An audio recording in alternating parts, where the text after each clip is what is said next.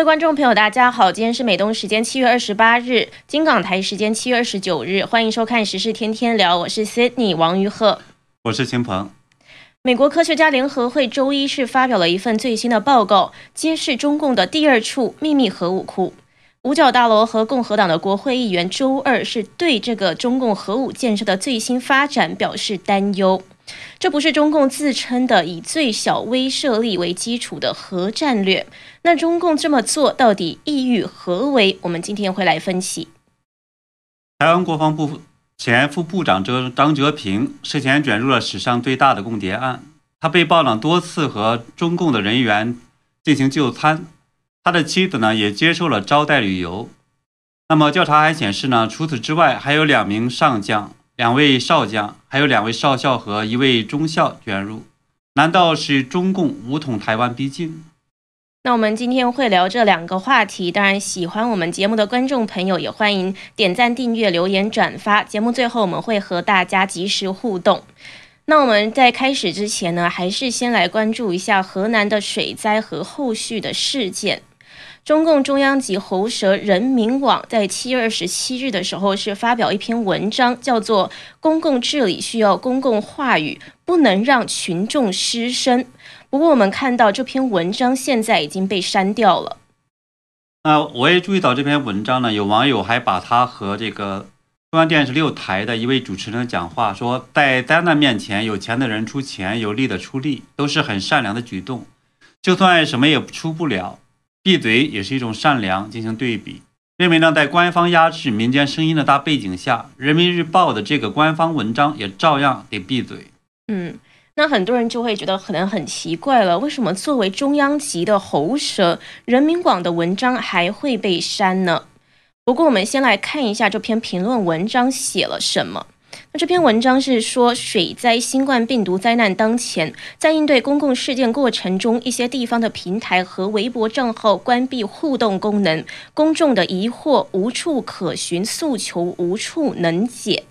那还说，在公共事件之下，尤其需要各方信息充分跟畅通的流动，这对于这个群策的群力共克时间至关重要。虽然可能会出现一些传言谣言，但是官方信息平台一定这个就算一刀切的话，也会降低公信力，无助于处置公共事件。那文章还呼吁说，各个官方公众号要开放评论，不管是这个抗洪防汛还是控制疫情，只有公开促进民众表达、广开言论，才能走向正轨。那我们觉得这个文章好像似乎说的没错啊，不过为什么会被删呢？而且就刚刚就也说了，这个人民网是中央级喉舌耶。呃，其实呢，我们讲说不光是人民日报和人民网，那么实际上呢，之前呢，我们看到中共领导人的话，有的时候都会被审查、被删除，包括是温家宝，甚至来讲习近平的原来有一些话，在他讲话的时候是这样的，当出正式出文章的时候，其实某些话也会被进行改动。嗯，那这实际上是为了什么？为了符合党的这种需要。那这篇文章里边其实。提到说每一次公共事件，然后各个官方的做法不妥，要让民众发声。可是我们也很清楚，说每一次的这种公共事件，最大的这个麻烦制造者实际上是谁？就是中共啊，对，所以这实际上是最大的麻烦在这儿。那比如这一次的，我们看到是郑州的水灾，那我们看到是在高空拍摄沙口路，呃，就是人民在那儿去放这种鲜花的时候，那么台新记者，还有呢是南都的记者，他们也是被抓起来，就是被带走了，对吧？要么呢是被警察勒令是呃删除了照片，要么呢是被呃勒令呢类似训话，所以说什么他们不符合这样的一些要求如何的，所以这实际上也是证明中共其实对新闻的审查一直是没有放松的。那么这种大环境下的话，它其实不管包括是谁，不管你是人民网还是说什么样的这种媒体，是。就像我们昨天节目中谈到的，这是因为呢，这些照片都显示出来，花海呢至少有几百上千人去献花，那那么多人去悼念罹难者，就必然会让人们怀疑说，到底地铁死难者有多少？中共官方的这个出来的数字到底隐瞒了多少？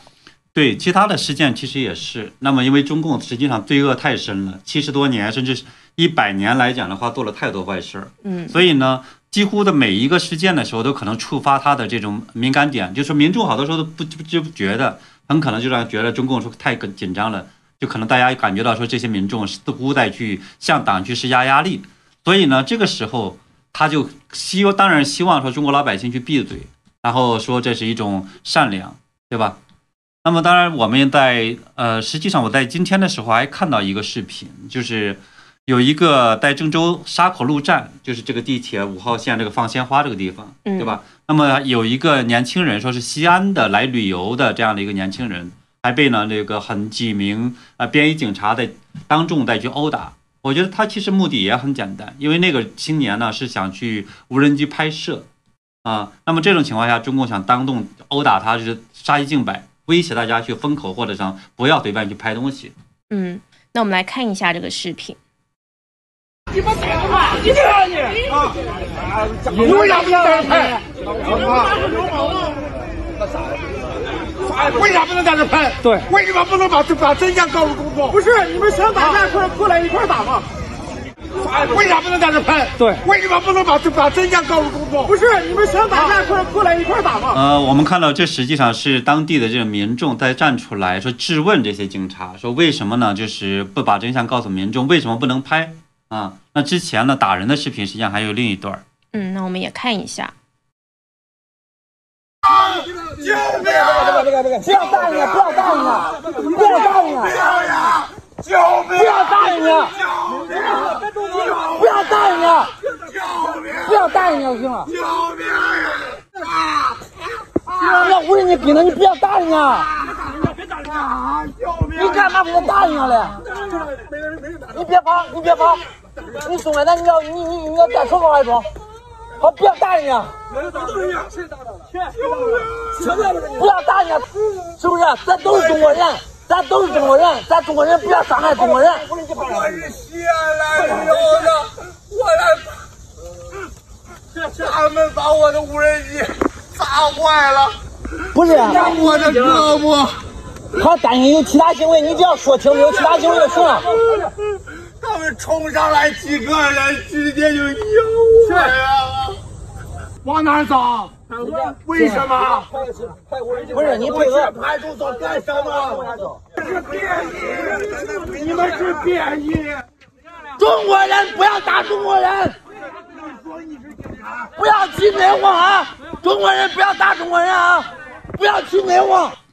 嗯，真的看到这个场面非常的激烈。不过怎么能够确定他们就是便衣呢？怎么为什么不是普通的民众？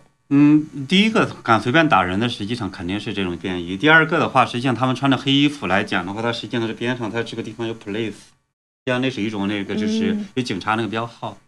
那么，而且呢，在后来的时候，我们看到呢，这是我们这是视频的一段。那后来的时候，我们看到有这个网友呢发呃微信的朋友圈，在讲说是呃这个呃青年呢后来是被这个群众呢是给抢下来了，然后呢。就是也安抚他，然后请他去吃饭，啊，所以呢，看得出来这一次的这个河南人应该还表现得非常朴实和耿直，也比较勇敢啊。是是还蛮团结的这种感觉。那这两天我们也是看到很多的郑州民众是多次拆掉了中共围堵鲜花的这个黄色围墙，是顶着压力也出来献花，所以后来呢，郑州政府也是被迫让步。所以看到其实人民的声音还是有力量的，那这一些人也是相当了不起。不过呢，我们还是看到中共当局是派了很多的便衣，好像是在人群中监视，也是害怕人们发现和传播真相。嗯，对，我们也知道说中共实际上是奉行这种假恶暴力，那么多恶多端，所以他现在也很大一个程度上只能靠这种虚假的宣传来维系他的统治。但是呢，现在的民众因为有互联网的存在呢，所以他实际上也是非常的这种困难去遮掩真相。特别是这一次的这个洪水中呢，大家其实也都能够接触到各种各样的信息，能够体现出来说，实际上在这个公人祸是大于这种天灾的。所以呢，现在我们也看到他们是很恐惧，也在疯狂的封杀一切的信息。是，所以的确呢，中共就是害怕中国人民拥有思想自由，他们才会害怕一切真相，就是大家说的，连真鲜花都会害怕，也是害怕民众觉醒。嗯，是这样。那我们来进入今天的主题，就是美国发现新疆第二处秘密的武器库——核武库。在上个月六月三十日的时候，《华盛顿邮报》是首先做了一个报道，说中共在甘肃省的玉门建造了一个新的一百二十个导弹发射井。那当时呢，美国国务院发言人普莱斯还对此呢是呼吁北京说，要采取实际的措施来降低军备竞赛和紧张局势的风险。那时间就来到现在周一七月二十六日的时候，美国科学家联合会是发表了一个报告，就是卫星图像又发现中共当局在新疆东部的哈密附近建造了新的一百一十个发射井。那报告是表示说，这个发射井呢，比在玉门发现的之前这个规模更大，而且呢是在今年的三月开始建造的。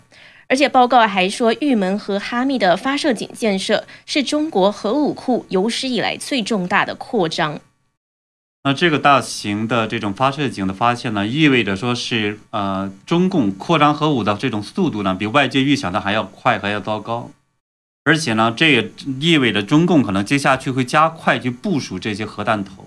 嗯，那我们看到这个报告的撰写人之一是美国科学家联合会的一个研究分析师马特科尔达。他说呢，他是用民用卫星图像检查新疆地区时发现的这一些发射井。他是在新疆哈密看到一些像是网球场圆顶的图形。那和玉门发射井几乎是相同，所以后来被发现是另一个庞大的军事基地。那这一些说是充气式的穹顶呢，也被证实是中共为了隐藏地下导弹发射井的建筑工地专门搭建的。那报告里是写说，中共的大规模发射井的建设以及其他核现代化的这些规模，不跟就是跟中共自称的不一样，不是以最小威慑力为基础的核战略。更像是为了与对手竞争进行这种核军备竞赛。那《纽约时报》关于这一次的报道呢，是说美国的这个间谍卫星呢，很可能在几个月前就已经发现了这些发射井建设了。不过，白宫国家安全委员会是拒绝置评。那现在中共的这个第二个秘密核武库被发现之后，美国战略司令部周二也肯定了这个威胁，转发了相关的报道，说这个已经是两个月内公众第二次发现我们一直在说的世界所面临的日益增长的威胁和围绕它的神秘面纱。那其实呢，这个美国战略司令部的司令理查德，他四月在国会听证会上也就警告过了。他说，中共核能力的扩充速度现在是前所未见的，包括这种不断扩大的这个洲际弹道导弹的武器库，还有它新的移动导弹的发射器，而且说是很容易可以瞒过卫星。不过这一次当然也是被看到了。嗯，那司令呢，他还说过，说中共核武的储备预计在今后十年至少增加一倍。甚至是两倍或是三倍。那在六月七日的时候，就是早一些时候，美国国会众议院的军事委员会一些共和党的议员就已经联名致信拜登总统，就是呼吁他要制定一个新的战略，应对中国的核扩军。那信中就引述了刚刚那位司令说的话。那还写说一个很就是令人惊讶的事情，是说到二零三零年，中共部署的核威慑力量的规模可能会达到一千枚弹头，而且中共可能会在一定程度上与美国达到核军事，就是势均力敌的意思。那秦鹏，您认为核武库的这个扩张呢？现在中共一直在扩张，它急速在核扩军的意图到底是什么？呃，那对于呢，中共是目前的迅速的发展和这种集结核武器，呃，专家们现在有三类看法。那第一类呢是说，呃，中共呢虽然说可能会把未来的十年之内把核弹头数量翻一番，那么但是呢仍然不及美国，所以呢北京这边是还是要保持长期的不首先使用核武器的这样一个政策。不过呢这种说法其实我认为是。呃，解释不了为什么中共要扩充到这个两倍到三倍这么快的一个增长速度和这么大的一个规模。对，因为这一次发现这个第二个发射井的分析师科尔达，他也发了一个推文，他是说中国正在建造的这个新的发射井的数量是超过了俄罗斯洲际导弹使用的发射井数量，而且也占美国整个洲际导弹规模的一半以上。不过他后来也是补充说，美国加上俄罗斯的核武库还是远超于中国。嗯，对，那这一实际上也意味着呢，中共呢，实际上它不是之前我们看到胡锡进在讲说他是准备扩张到一千枚核导弹等等的，但而是在实际行动了，也就是说，他试图是接近于美国和俄罗斯的这样的一个数量水平。这实际上就和中共号称的他说他不首先使用核武器这个是不相符的。所以我认为这个呃专家们的第一类的这种看法实际上是不准确的。嗯，是。那么，专家们的第二类的看法呢？他们认为说是中共呢正在发展一种预警能力，允许是固体燃料的导弹在这个发射井被摧毁之前向美国去发射，也就俗称的说这叫做你死呃我死你也别想活。所以实际上他认为这是一个两败俱伤的一种扩张的一个方法。嗯，但是呢，我认为呢，我就是作为中共，我们目前观察到说中共认为自己的实力已经足以强大了。而且呢，开始号称是要和中和美国呢要做平视。那么在这样的一个大背景下呢，说抱着两败俱伤的想法去搞核武扩张，然后只是为了应对这种呃武器的现代化，我觉得这个不适合这种中共的这种狂妄的一个心态。嗯，所以您认为中共核武扩张的这个真实的目的到底是什么？啊，这实际上就谈到了第三类的这种认识。这个呢是在去年九月五角大楼报告里边提出来的。他认为说，中共很可能打算在本世纪中叶建立一支和美国相当，或在某些情况下是优于美国的军队。那我认为这个说法应该是对的。这实际上也非常符合中共现在的心态。那么习近平的这个野心是要在呃建立一个中共产党版本的，它叫做人类命运共同体。也就是说呢，中国共产党是要领导全世界，当然这就意味着中共肯定同时会把这个武力扩大到超过美国俄罗斯，成为世界的霸主。那么我们也看到呢，中共是在计划到二零四九年建到十艘航母，这个显然不是说是一个防御作战的一个需要，而且这是肯定这是一个全球作战，而且是要在全球压制性的在某些地区产生优势的这么一个需要。因为美国目前来讲是。和这种，呃，我们叫航空母舰，它的数量也不过是这么一个数量，而其他的所有的这些国家都没有达到这样的一个这种中共目前的数量，所以现在肯定不是说中共所讲这种和平发展的需要。嗯，那么我们看到呢，周二的时候，呃，拜登在访问美国国家情报总监办公室的时候，他谈到了中共的威胁，谈到了中共的网络威胁。嗯，那么他也谈到说，呃，中共领导人习近平呢是。要他说要切实要让中国在二零四零年代成为世界上最强大的军事力量，以及呢最大和最重要的经济体。所以实际上美国应该也是这么认识。是，所以现在美国也是相当警觉了。不过我们看到呢，前苏联就是在和美国的对抗中瓦解的。那现在中共又加剧军事扩张，他为什么不担心会步入苏联的后尘呢？嗯，对，因为中共他认为自己现在的这种国力还有产业能力，特别是呢，几乎美国把所有的这种产业的大部分的话转移到了这个中国，所以这种情况下，他又渗透到了美国，我们看到还有自由世界，就产生了很大的一些影响。他认为这个自己的影响力超过了当年是被全世界孤立的这个苏联了。嗯，所以在这种情况下，他认为说，呃，苏联的那种瓦解的这种呃教训，在他来看是是不。不不完全不适用的，嗯，那现在呢，在六月的美国和俄罗斯的峰会，我们也看到了双方是延长了一个新削减战略武器条约。那美国呢是一再的呼吁中共去加入该条约，但是北京都拒绝。那中方也曾经表示说，它的核武库呢与美俄相比是相形见绌，所以它要在平等和相互尊重的基础上，就战略安全进行双边对话。那外界都认为，这个言外之意，就中共是要等到武器库发展的规模差不多的时候，才考虑缩手。不过，我们现在也看到，美国的副国务卿谢尔曼在结束中国的访问之后，周三就是在日内瓦跟俄罗斯举行军备的控制会谈，也是相当引起外界关注的。那秦鹏，您认为之后会怎么发展？就是中共在核军备的竞赛中有可能赢吗？嗯，中共毫无疑问，他是不愿意参加美国，就是当当时是川普提出来是要中共呢是参加这个和一起和俄罗斯一起削减这种核武器，对吧？和控制，但是呢，中共肯定是当时是拒绝了。那后来拜登他也没有勉强他直接是和俄罗斯续签的，所以现在呢，看起来中共感觉得他自己可能又赢了，这是他的一种心态，所以他呢。肯定接下去还会加速的这种扩张。当然，但是呢，我认为说中共呢试试图在这种军事国力上试图压倒这种美国，然后建成为世界的霸主，我觉得这是不可能实现的一个美梦。那么，因为呢，我们知道说这一定，而且现在也是在遭到了美国为首的这个自由世界它的一种反击，包括呢，我们看到是科技封锁、军事封锁，还有产业链的脱钩和对抗，和这种金融脱钩等等的，而且我们接下来看到一定会加剧。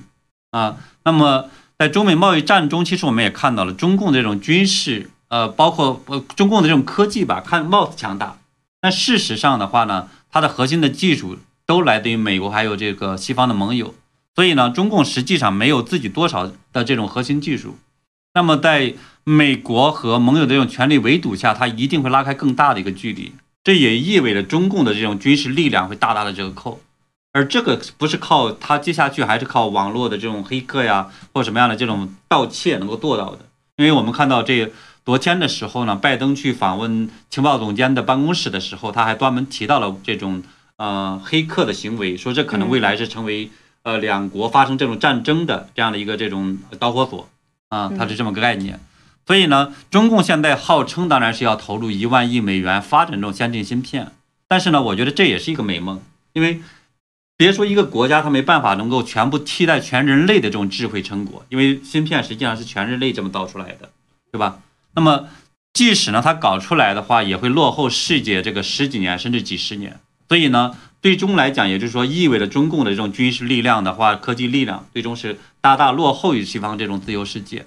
所以，最终这样，他选择和全世界为敌的这样的一个结果，那就会导致中共的这种自己的瓦解。这一点和前苏联不会有区别。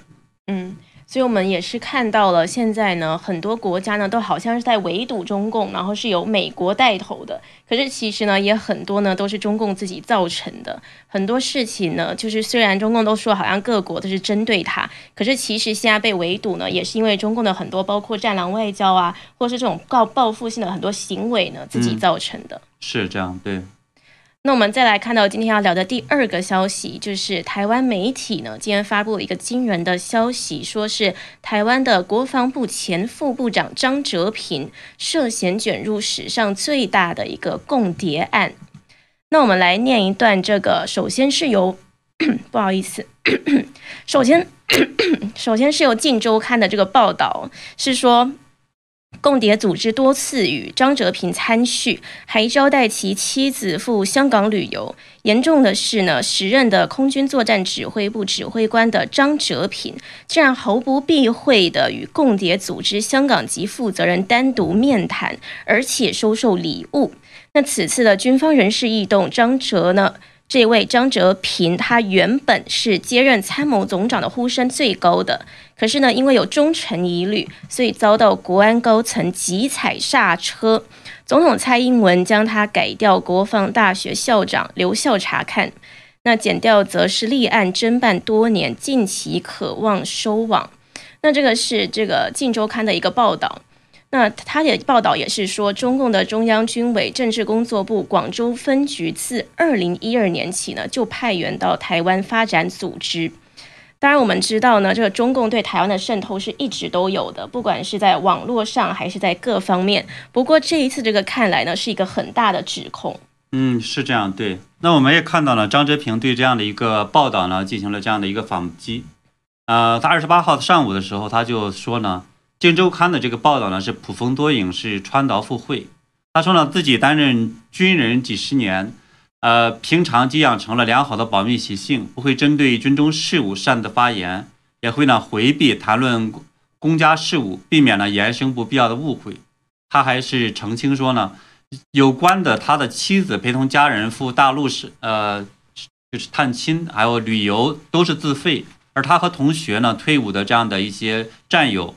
有人聚餐的时候，这些等等呢，也会是严格的保密，还有和廉政相关的一些规范，他没有不法的言行。所以呢，他还说，呃，相关的单位如果有需要的话，他会亲自说明是各种呃疑问，然后的话也将全力的配合。嗯，所以这个是他的一个回应。那台湾国防部发言人史顺文他在受访的时候，他也说了有关于这个中共情报单位透过引荐意图接触国军高阶将领，国防部对这些情况都是有警觉的，而且呢有保密控管的行为，目前呢是没有出现什么重大泄密的事件。那台湾媒体的《中国时报》也是报道说，调查局已经报请台北地检署侦办，不过侦查是不公开的。那我们来介绍一下这个张哲平，他是空军官校七一年班，曾经担任空军司令、国防部副部长。那就是说，他今年六月呢，好像是原本要接任参谋总长，说这个呼声是很高的。但是现在媒体就揣测说，他是因为卷入了这个共谍案，中箭落马，调任国防大学。所以看起来这些信息呢，似乎对张哲平都不利。不过呢，有一个前军情局少将陈虎门呢，他就说他不相信张哲平是共谍，他就出来帮张哲平说话。那他是分析说，因为现在呢，台湾的这一些很重要的将领，过去出国或者是到外面受训，的确是常常遇到对方的人。那这个对方呢，就是中共那边的人。那聊聊天呢，可能互相来往，也不见得就是赞成他们。所以他觉得替对岸工作的可能性不高。他是这样说。那我也注意到呢，就是《荆州刊》的报道说呢，是台湾的国安单位是深入调查，发现呢。呃，中共的这个间谍组织是在马英九时期就开始了布建，然后除了频繁的接触张志平之外，还接触了呢，包括是至少两个上将、两个少将，还有两个上校和一位中校。反正这个消息看着，我倒觉得反正挺触目惊心的。就原来那么多人都被所谓的接触了，对，所以当然不知道他们是不是真的被渗透，甚至被这种我们叫说收买了。这个我们不知道，因为现在包括张哲平本人的这个情况的话，可能我们也需要等一段时间，看看接下去会呃，减调部门会发出什么样的信息出来。但是呢，我觉得实际上我也一直担心，对台湾来说呢，现在是有这种日本、那么美国还有等等很多这种盟友对呃台湾进行保护，对吧？但是对台湾来讲，最大的危险应其实还是来自内部，因为一方面呢，很可能会有一些高官，包括是军事的将领是被。中共收买，另一方面呢，实际上呢，中共还可能利用这种方式，他对台湾进行这种认知作战，就是说他可能这个人没有泄密，但是呢，中共就说，因为比如说像张哲平，他有可像他的一个战友，他再去讲的话，说他很可能是太大意了，就太没有这种呃认识了，而且跟那些人接触，结果呢，导致呢，中共很可能他就会去鼓吹。对外也去散布这样的一些谣消息，说呢他可能是被中共是渗透呃渲染，然后这样的话其实是扰乱这种台湾的民心军心，所以这些事情来讲的话，我觉得其实可能也都不管怎么讲，都可能符合中共的这样的一些这种期望。的确，就是这个情况呢，可能中共也会想要把它搞得很乱，让大家也都分不清楚到底是可能谁是好人，谁是坏人，完全都分不清楚什么回事。不过呢，现在感觉至少可以知道的就是这一届的蔡英文政府还是对于中共是渗透啊，还是各方面都是相当警觉的。就是大家也都觉得说，相比于可能国民党政府，可能会更加的警觉一点。那其实这一次呢，还有一个讨论，就是说到台湾军队不知道为何而战的一个危机。那这个呢，是前空军副司令张延廷说的，他是张哲平的空军官校的同学，他就谈到了这个问题。那是由自由亚洲电台报道出来的。那还有呢？刚刚谈到的那一位前军情局的少将陈虎门呢？他也说，他说他一辈子受到国家的培养，在青天白日满地红的国旗下奋斗努力。那他就说反共很正常，但是如果是反中的话，等于是把中华文化的历史都改变。那青天白日满地红的国旗称号没了，那军中领导阶层过去所受的教育认知可能也没了。那叫这些人怎么办？那秦鹏，您怎么看待这个问题？嗯，对我我是出生于呃大陆了，对吧？中国这边，所以的话呢，我其实也是一直非常的同情和支持台湾。那因为我是感谢台湾呢，就是在呃中共是摧毁了中国文化的这个同时呢，是台湾是保存了中国文化。而且呢，我们也大家都在讲说，台湾是呃华人的这样的一个民主灯塔。这一点其实也让很多的大陆人是感到了向往和支持。在这一点上，其实我觉得它是建立在一个大陆人的一个认知或者海外一个认知，叫做中华民国这个国号上边的。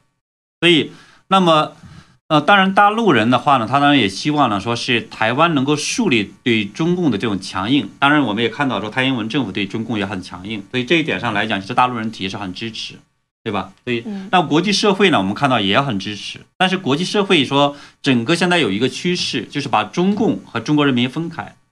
那么，对于台湾的这样的一个，我觉得从呃国国际空间来看，那么中华民国我们就知道有一百二十年的历史。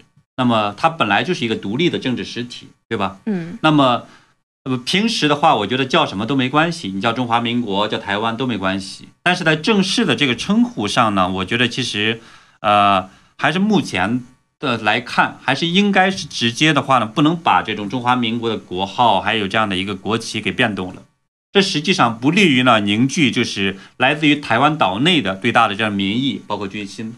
对，来自于呢，就是整个包括来自大陆的支持，以及大陆的中共的这样的一个我们叫借口，他不这方面不动的话，中共其实也是没有借口去武力侵略台湾的。所以这实际上也是我觉得一个台湾保护自己的一个方式。那从国际意义上支持来讲呢，那么保留这样的一个国号或不要动这方面的东西的话，其实也是能够引引起更大的这种支持，包括美国。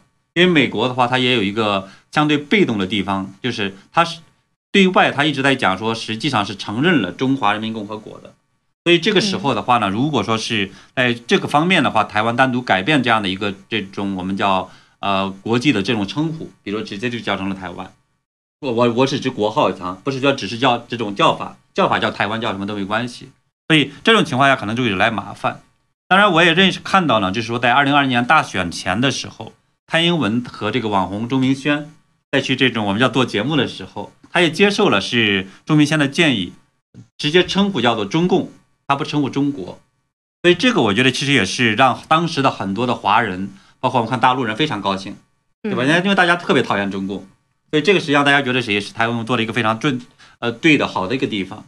嗯，但是呢，我也注意到呢，就是很多台湾的媒体，包括政界领袖等等这方面，他没有区分出中共和中国，所以也没有区分中共和中国人民。所以这一点上来讲，我觉得其实对台湾的这种我们叫意识作战上来讲，其实是个不利的。我觉得可能这方面的话，台湾人也许可以加强呃这方面的努力。是。那我们看到呢，其实我感觉，如果中共政府不存在的话，其实这些争议相对来说都会少。就不管是两岸之间的争议，这方面争议大家那时候无所谓了，对吧？对，叫什么都无所谓。是，那可能现在国际上的很多纷争也都会少。是，嗯，好，现在中共是很多事情的麻烦的根源。嗯。好的，那我们今天的节目呢，我们是谈到了现在发现美国发现了中共的第二处的核武库，那是相当警觉了。还有，我们也谈到了台湾史上据称的这个最大的共谍案，这是前国防部副部长呢现在遭到调查这件事情。好，那一样节目最后我们来和大家互动一下。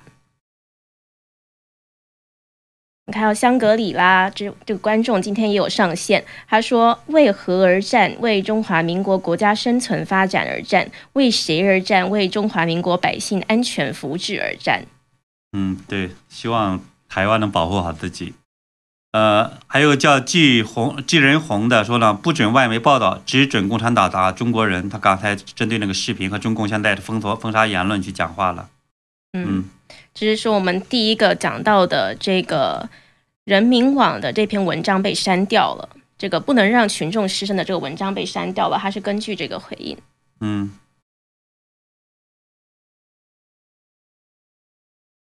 那还看到说，对，还有网友呢是呃在反击说呢是闭嘴是一种善良，怎么是个善良法？请问这句话该如何解释？敢解释吗？他实际上是反对说，呃，中共呃中央的电视台的这个六台，他所所说的那样一个说法了。嗯，这是观众 Alberto Chen 前面说的，我们谈到的这个是第一个话题，所以其实大家都还是非常关注河南郑州水灾的这个事情。对，然后呢，说他还有我网友呢叫做大人人在说呢，说中共是现在充满了恐惧，他说害怕拍照，害怕说话，害怕鲜花啊。嗯。对，然后这一位大人人他也说，全世界怎么看中国人，怎么看这个所谓的伟大的党，就是现在发生了很多事情。有一位观众苏联他也说，中国人不等于中共。哦，这个香格里拉又说了，他说台湾人当过兵的都背过，所以刚刚我就想说，怎么有一句这么正式的话？所以果然是，我还想说是不是有这个军方的背景？嗯，对，很有意思。